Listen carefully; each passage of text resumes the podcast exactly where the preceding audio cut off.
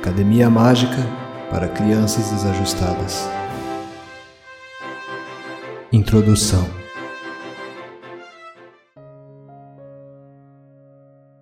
Por séculos, a magia foi algo tradicional, passada de pais para filhos, em um ciclo eterno e imutável.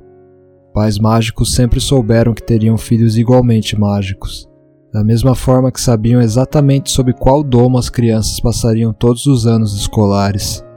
Os domos nada mais eram que facções com características específicas para as quais os alunos eram direcionados no primeiro ano escolar.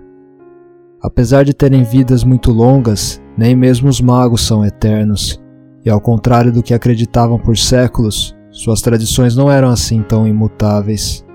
Foi com a morte de Sebastião Coimbra, feiticeiro supremo da escola brasileira, que a sociedade mágica sofreu a primeira grande revolução, quando ninguém menos que uma mulher fora indicada para ocupar o cargo. Mafalda Bragança, investigadora mágica e agora feiticeira suprema e diretora com plenos poderes sobre a Academia Mágica Pindorama, declarou que sua gestão passaria a cuidar não somente da educação das crianças mágicas de famílias tradicionais, mas também daquelas ainda desconhecidas para a sociedade mágica. Por anos, Mafalda se dedicara a entender como a magia corria entre as famílias. Seu trabalho enquanto investigadora mágica trouxera à tona conhecimentos valiosíssimos sobre as linhagens de magos e como a magia se perpetuava ao longo das gerações. Mas, principalmente, a pesquisa deixava cada vez mais claro que a magia não estava restrita ao mundo mágico já conhecido. Acidentes no mundo visível, como é chamado o universo não mágico, mostravam picos de magia bruta havia séculos. Pessoas comuns desmereciam os eventos com misticismos, deuses e superstições de todos os tipos. Mas Mafalda fora capaz de rastrear a verdadeira origem. Crianças desajustadas. Crianças que habitavam o mundo visível, mas que possuíam a magia dentro de si e por séculos haviam sido ignoradas pela sociedade mágica, por não serem das famílias abastadas que dominavam o mundo mágico desajustadas para uma sociedade elitista que eles tratavam como invisíveis. Agora tudo havia mudado. Mafalda decidira abrir as portas e os domos de Pindorama para essas crianças, treinando-as nas artes mágicas. Tal decisão acarretou uma segunda grande revolução. Os domos não seriam mais uma residência definitiva. Até aquele momento, as crianças da Academia Pindorama, assim como em todas as academias mágicas do mundo, eram selecionadas para um domo ao iniciarem os estudos e nele permaneciam até a conclusão de seus treinamentos. Com a chegada das crianças desajustadas, Mafalda determinara que as posições nos domos seriam fluidas, permitindo que os alunos pudessem melhor se adequar à comunidade mágica ao seu redor de acordo com as suas necessidades, gerando conflitos entre os professores, muitos contrários às mudanças entre as famílias tradicionais e entre os alunos, já que muitos não queriam se misturar com as crianças desajustadas.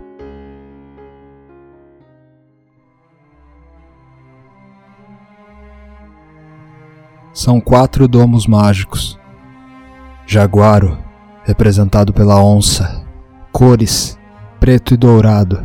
Dentre as principais características desse domo estão a coragem, a audácia e o entusiasmo. Domo arpio, representado pela águia arpia, cores roxo e prata, inteligência, criatividade, desconfiança, domo anaconda, representado pela sucuri, cores verde e bronze, orgulho, ambição, mistério, domo kipibaro, representado pela capivara, cores rosa e prata, justiça, lealdade, paciência. Nas academias mágicas, todos os feitiços são conjurados em Esperanto, usando uma única língua em todas as academias do mundo. Conto: Parceiros de negócios.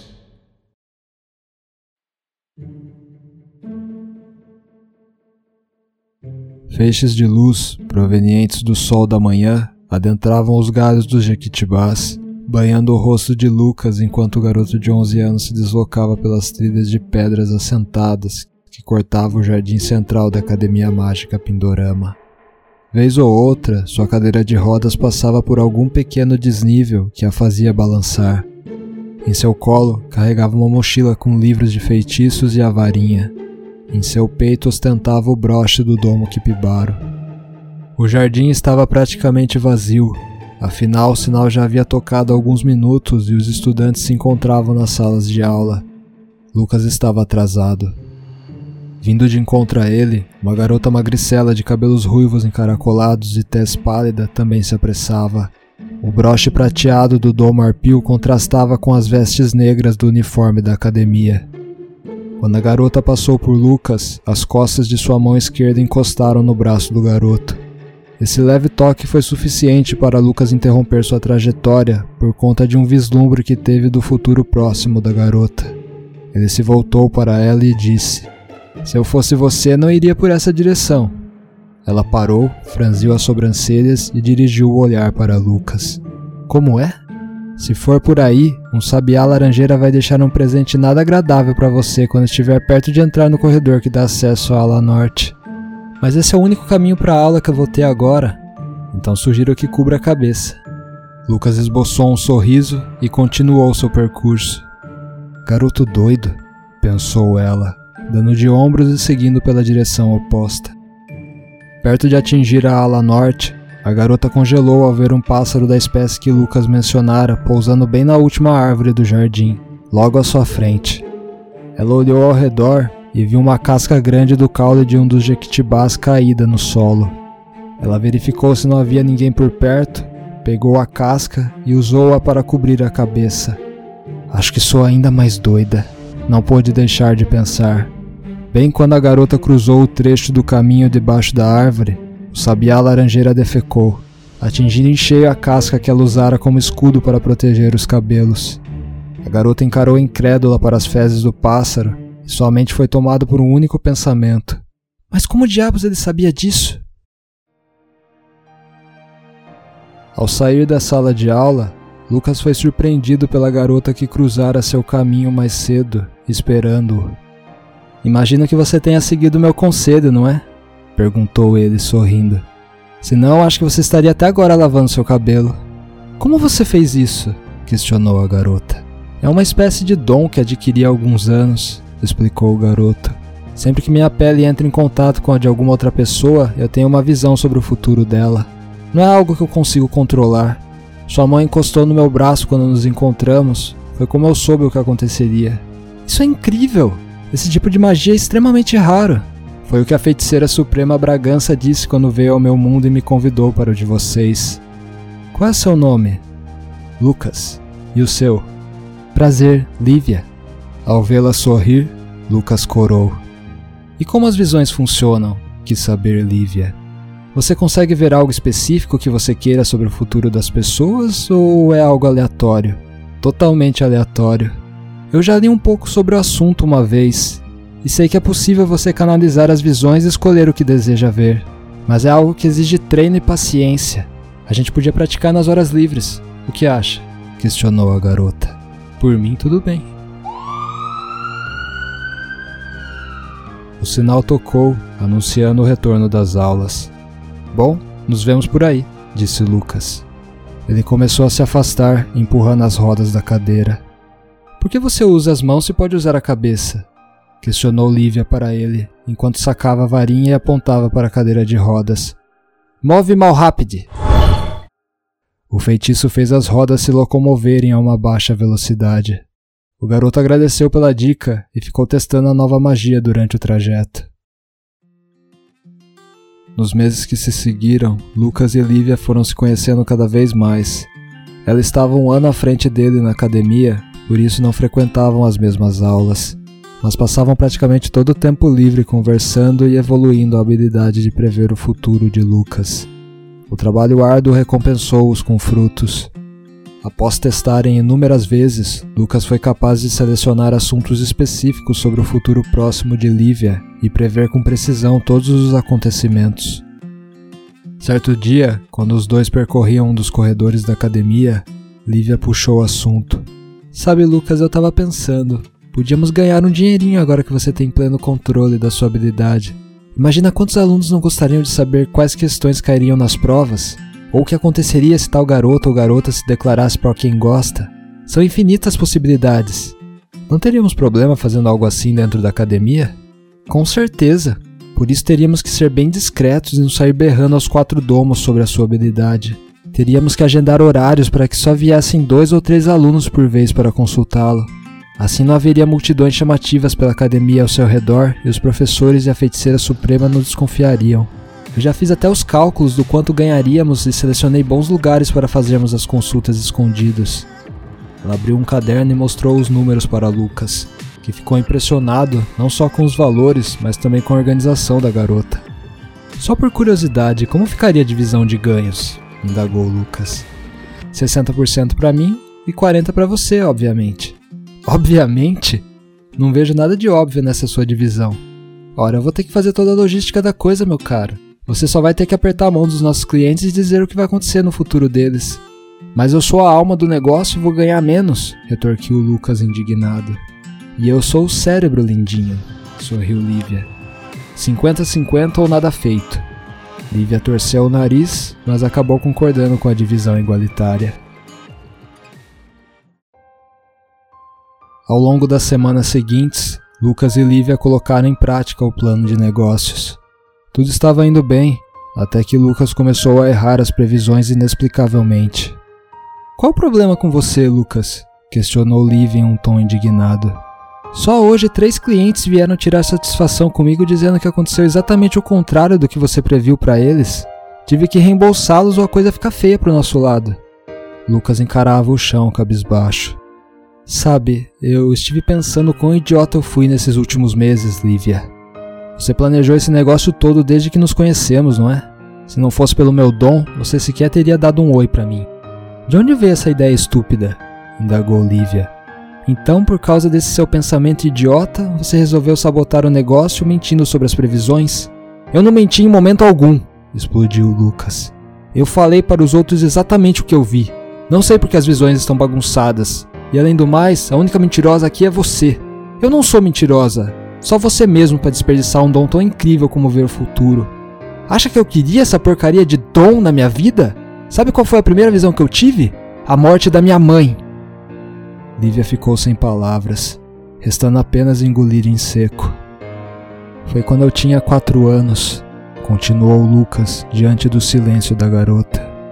No mundo visível, eu vivia em um lugar muito violento. Minha mãe me abraçou numa manhã para se despedir, antes de ir trabalhar, e foi quando eu tive um vislumbre dela toda ensanguentada e caída em uma viela. Foi coisa de um segundo. Não tinha ideia de que eu acabara de ver seu futuro. Eu apenas a abracei mais forte e não falei nada. Naquele mesmo dia ela foi morta por uma bala perdida. Se eu tivesse dito algo, talvez ela ainda estivesse viva. Quando Lucas dobrou o corredor, lágrimas rolaram pelo rosto de Lívia. Lucas deu de cara com um membro do domo Jaguaro, Rubens, um adolescente quatro anos mais velho que ele e com o dobro do peso. Seu rosto estampava uma expressão nem um pouco alegre. Ora, se não é a aberraçãozinha do mundo visível que diz prever o futuro. Lucas sacou a varinha, mas Rubens arrancou-a de sua mão antes que o garoto pudesse fazer alguma coisa e arremessou-a para longe. O adolescente fixou as mãos nos apoios de braço da cadeira de rodas de Lucas e se agachou, ficando na sua altura. Nenhuma das questões que você me passou para a prova de biologia das criaturas mágicas e que tive um bom trabalho para decorar caíram, seu merdinha. O bafo de Rubens preenchia as narinas de Lucas, deixando-o atordoado. Desculpa, Rubens. Eu, eu não sei o que está acontecendo, mas não foi culpa minha. Eu juro que falei as questões que vi na visão. Toma, pode ficar com o dinheiro que você gastou na consulta comigo. O dinheiro não vai fazer com que eu não repita de ano mas eu posso me divertir um pouco com você para aliviar o estresse. Rubens se levantou, pegou a própria varinha e apontou para o garoto. Levite! Lucas sentiu a gravidade não agir mais sobre o seu corpo, fazendo-o flutuar, afastando-se cada vez mais de sua cadeira. Rubens começou a chacoalhá-lo de ponta cabeça no ar com o feitiço. Por favor, Rubens, para! suplicava Lucas a quatro metros do chão. Avoque Matracon! Gritou Lívia com sua varinha. Como consequência, um colchão havia sido conjurado logo abaixo de Lucas. Em um piscar de olhos, Lívia proferiu outro feitiço, dessa vez contra o objeto mágico do adolescente. Senarmig! A magia lançou a varinha dele para longe, desarmando. O encantamento que prendia Lucas no ar se desfez, mas o colchão conjurado por Lívia amorteceu a queda do garoto. Rubens tentou correr até sua varinha, porém Lívia foi mais rápida. Senmovedita! O feitiço imobilizou o grandalhão no meio do caminho. Você vai pagar caro por isso, fedelha! Bufou Rubens entre dentes. Lívia ignorou a ameaça do adolescente e foi até Lucas. Você tá bem? perguntou ela. Sim, obrigado, respondeu ele com um sorriso. Mas o que é que tá acontecendo aqui? berrou a feiticeira suprema Bragança, que havia acabado de dobrar o corredor. Todos para minha sala, já! Assim como Lucas e Lívia contaram à feiticeira suprema que Rubens havia começado a briga, o adolescente entregou o negócio de prever o futuro das crianças para a responsável da academia. Resultado: os três foram punidos, sendo obrigados a limpar a academia por duas semanas nas horas livres sem o uso de magia. É, parece que a nossa parceria não deu muito certo, disse Lívia a Lucas enquanto esfregava o chão. Essa foi só a nossa primeira tentativa. Podemos achar outros meios de ganhar dinheiro sem ter que apelar para as minhas visões. Concordo. Ela estendeu a mão para ele. Sócios? Sócios. Quando as mãos se tocaram, Lucas teve uma visão do futuro brilhante que os aguardava no mundo dos negócios.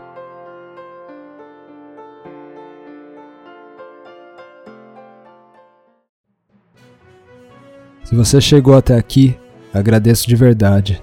Só queria deixar um recado. Esse conto faz parte da antologia Academia Mágica para Crianças Desajustadas, da Cartola Editora, focada em autores nacionais.